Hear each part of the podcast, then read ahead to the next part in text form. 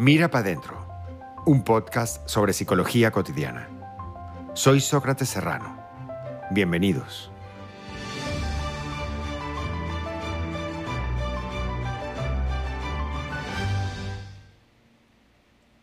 Miedos. ¿De qué tamaño son tus monstruos? Me gusta mucho hablarte de este tema, porque durante muchísimo tiempo estuve preso por mis miedos. Aún todavía aparecen por allí. Y tuve que entender de qué estaban hechos y al comprenderlo me pude liberar de muchos de ellos.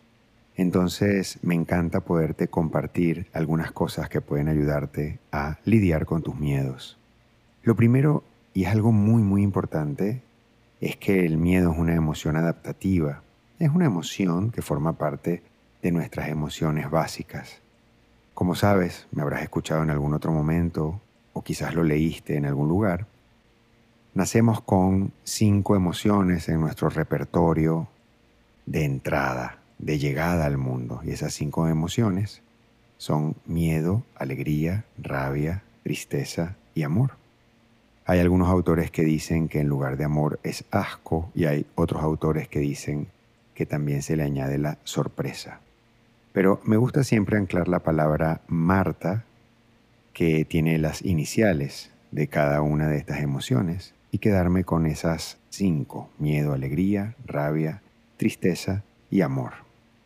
Entonces, esas cinco emociones nos ayudan a vincularnos, relacionarnos y desarrollarnos en el ambiente donde nacemos y sobre ellas se montan los sentimientos que son más elaborados y que tienen elementos cognitivos y racionales.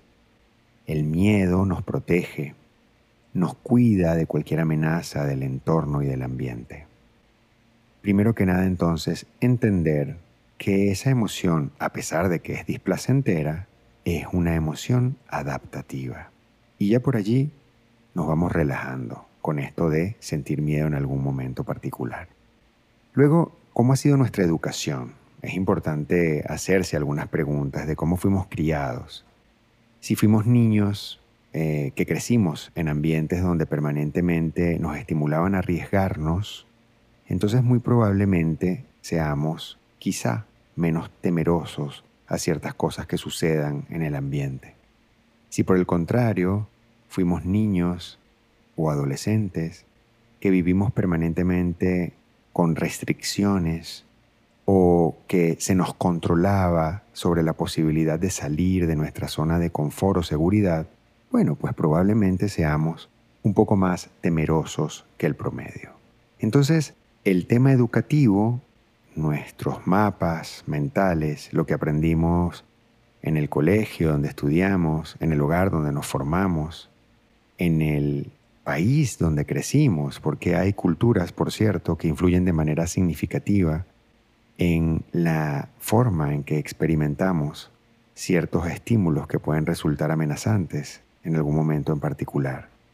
Todos estos elementos conforman esa plataforma para que experimentemos esta emoción de una manera diferenciada o particular. Muchas veces el problema aparece cuando magnificamos las características del estímulo amenazante. Si nosotros percibimos un estímulo como muy amenazante, entonces nuestra experiencia ante ese estímulo será de muchísima intensidad. La experiencia del miedo, como con el resto de las emociones, va a depender del filtro que nosotros tengamos ante el estímulo real. Lo que quiero decir con esto es que el estímulo en sí mismo no es el problema. El problema somos nosotros y la manera en que lo percibimos y en consecuencia lo experimentamos. Puede haber un estímulo que para muchos de nosotros sea realmente amenazante, pero ante ese mismo estímulo probablemente haya diferentes reacciones que están asociadas a la experiencia de cada una de las personas ante ese mismo estímulo. Ese estímulo puede ser externo o puede ser interno. ¿Qué quiero decir con esto? Que bueno, obviamente puede haber algo concreto y específico que nos amenace, como vivimos todos nosotros en la reciente pandemia, Teníamos una amenaza clara, contundente y concreta. Y por cierto, al principio la experimentamos con muchísima incertidumbre porque no sabíamos nada sobre el virus. No teníamos información y fuimos aprendiendo a lo largo de la pandemia y del confinamiento. Resultaba sumamente amenazante y cada uno de nosotros ante ese estímulo concreto y contundente tuvimos experiencias distintas y diferentes. Pero también pueden haber estímulos internos que obviamente son basados en situaciones que ocurren efectivamente, pero que tienen que ver más con ideas obsesivas de esas personas por la forma en que la experimentan. Por ejemplo, en la misma línea de la pandemia, muchísimas personas tenían miedos de perder a sus parejas porque habían quedado separados y no podían viajar de un país a otro o de una ciudad a otra. Muchísimas personas tenían un gran miedo de perder sus empleos porque muchas empresas tuvieron reducciones masivas de personal.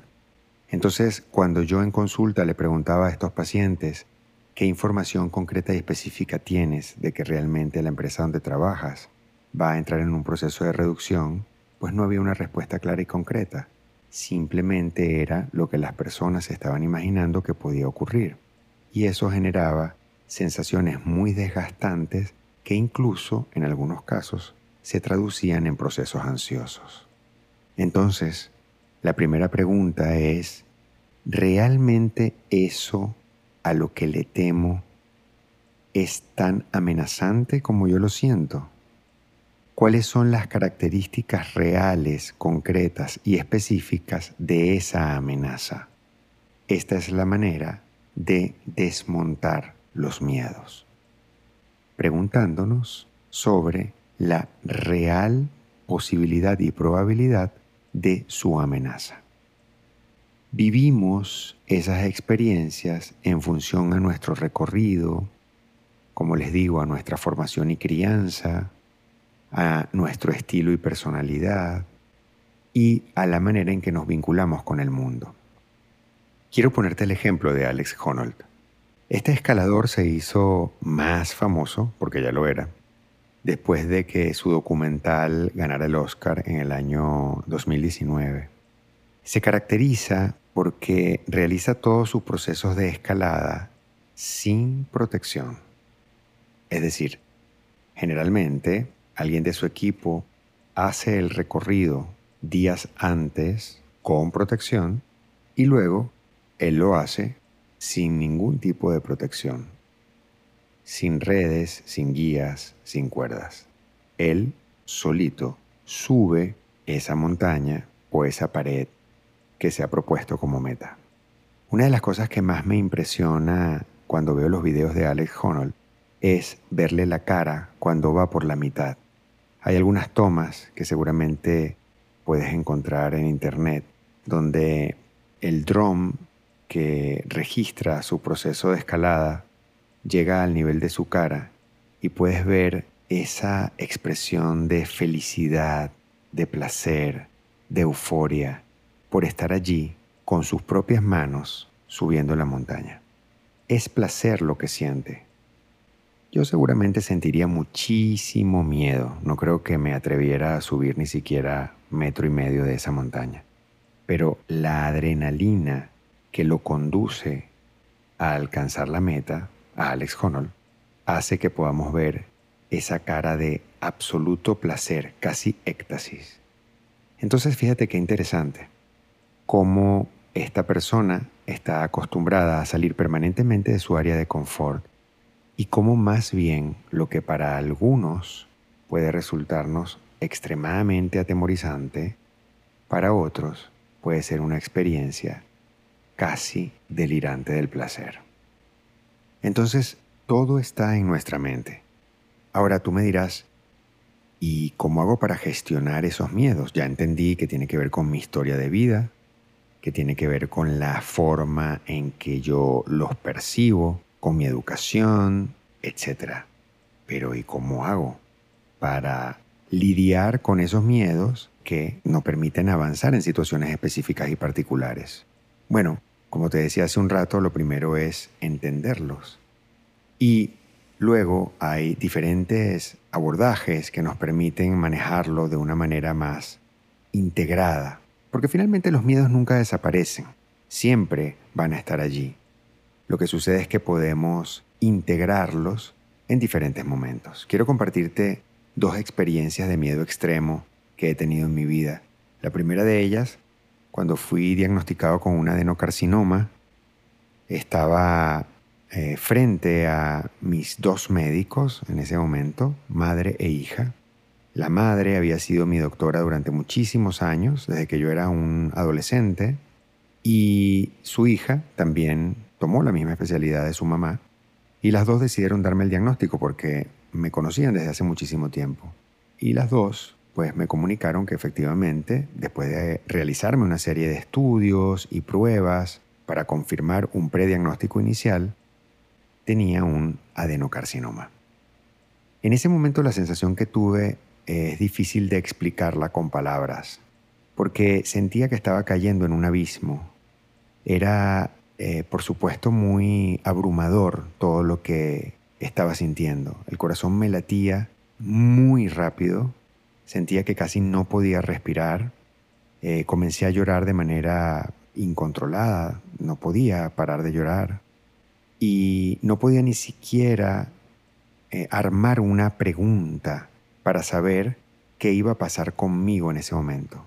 Si todo mi cuerpo estaba tomado por el resultado de esa noticia en ese momento específico. Con muchísimo esfuerzo logré calmarme y a pesar de la sensación tan desagradable que estaba sintiendo en la boca del estómago, era como un dolor punzante que acompañaba todo lo demás que te acabo de describir.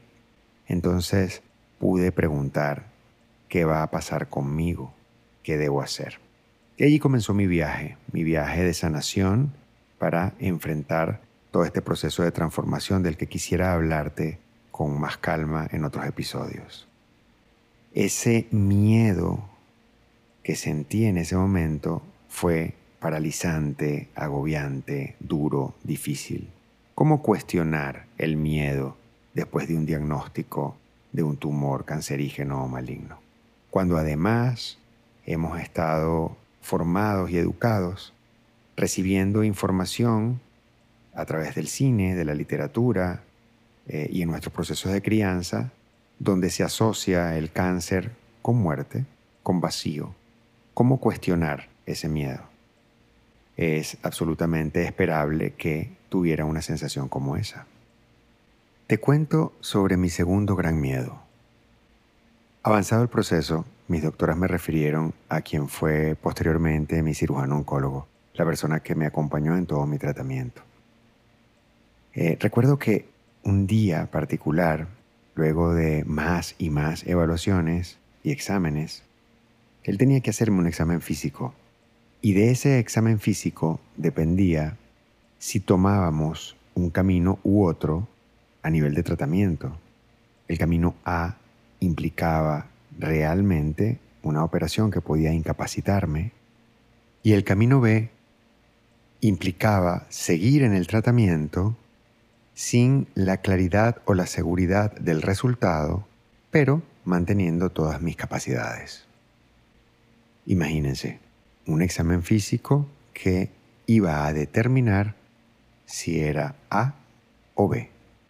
Estando en el consultorio de mi médico, él me dijo, ve al cuartito de al lado, desvístete, colócate la bata que está allí y espérame, yo ya voy para allá. Entré en ese cuartito y me quedé absolutamente paralizado. No podía moverme. Sentía un grandísimo miedo. No podía ni siquiera desabrocharme los botones de la camisa. Recordé entonces en ese momento un ejercicio que había aprendido estudiando actuación, propone una profesora de actuación llamada Susan Batson. Ella escribió un libro que se llama Verdad sobre un método de actuación y en ese libro recomienda a los actores cuando van a un proceso de casting imaginarse la situación de una manera muy distinta a lo que están viviendo en ese momento. Es decir, lo que ella le propone a los actores en una situación de casting, que por cierto es el momento de mayor angustia para un actor, es imagínate que detrás de la cámara ves el paisaje de un lugar que te genera muchísima paz y muchísima tranquilidad. Es un sitio ideal para ti en el que siempre quieres estar por lo placentero, por lo pacífico, por lo tranquilo que es, por lo bien que te sientes en ese sitio. Y una vez que tengas claro ese lugar y te lo hayas imaginado detrás de la cámara, piensa en una persona que para ti es importante, que te ha acompañado en tu vida, que te da muchísima seguridad y muchísimo apoyo, y siéntalo imaginariamente justo al lado de la persona que tiene la cámara o justo al lado del director. Es decir, lo que propone Susan Batson es hacer una visualización de una situación que te genere tranquilidad, paz, equilibrio. Y estando allí, en ese consultorio, me imaginé una playa que para mí es muy especial, una playa a la que iba de niño con mis padres y otra familia de amigos muy cercana. Acampábamos allí durante días. Una playa muy hermosa, se llama Playa Colorada.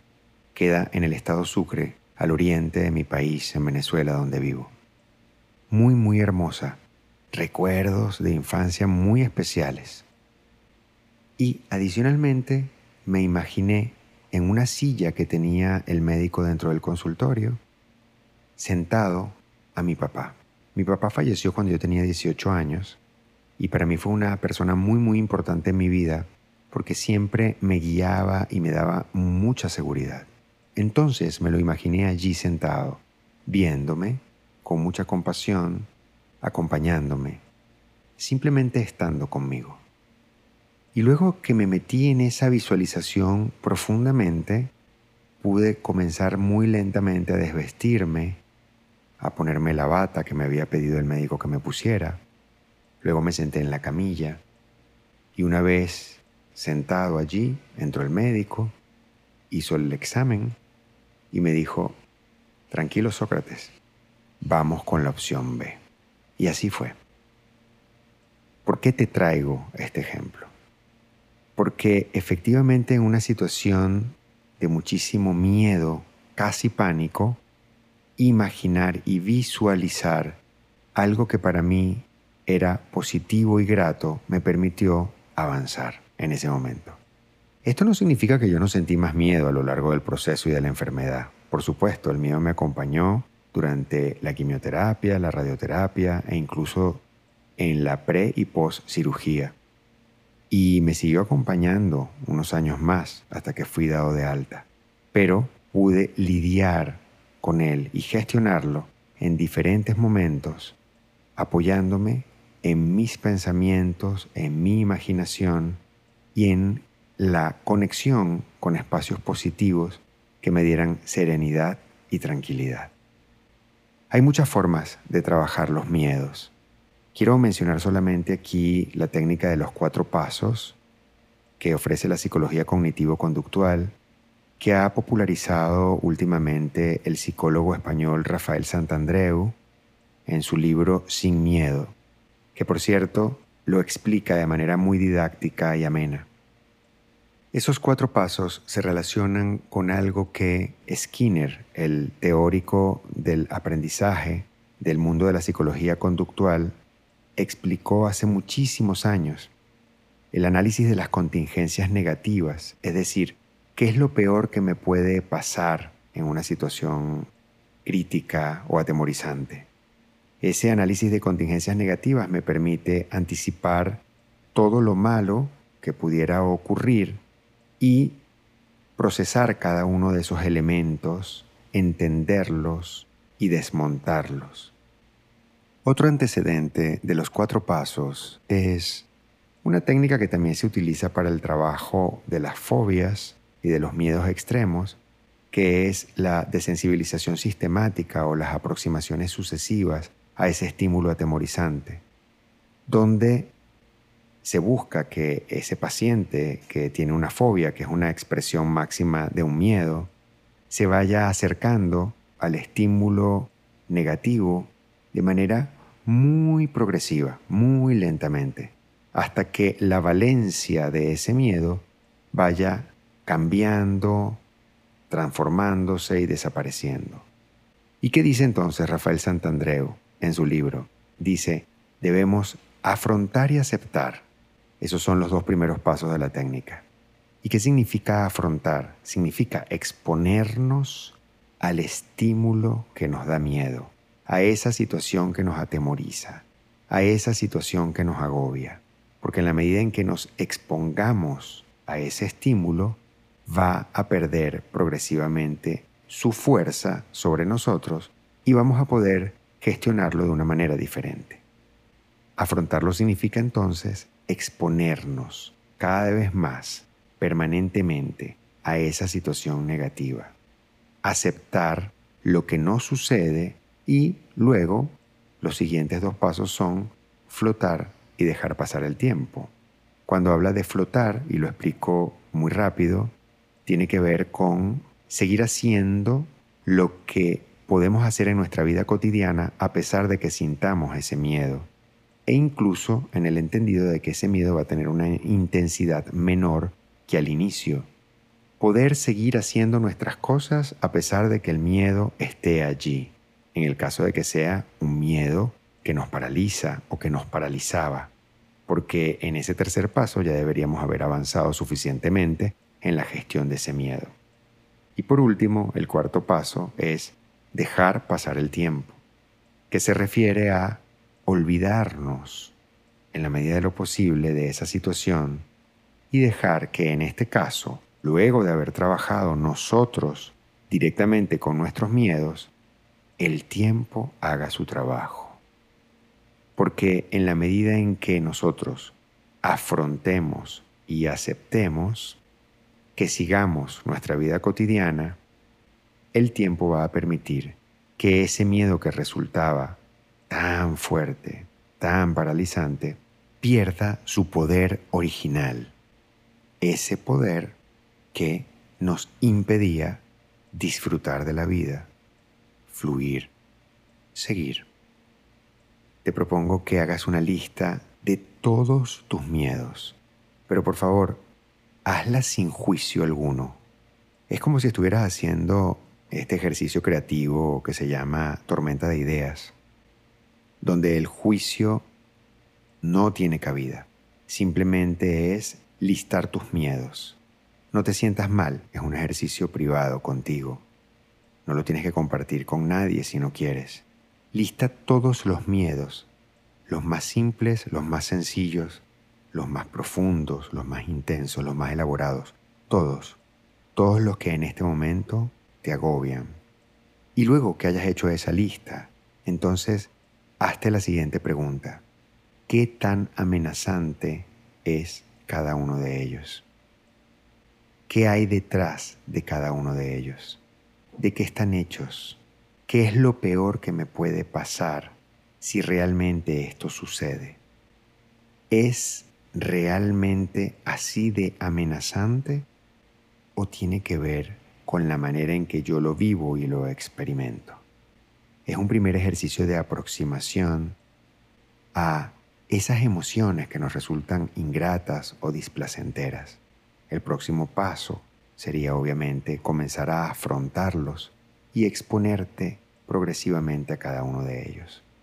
Si sientes que no lo puedes hacer solo, es muy muy recomendable que busques ayuda de un psicoterapeuta que te pueda guiar en este proceso.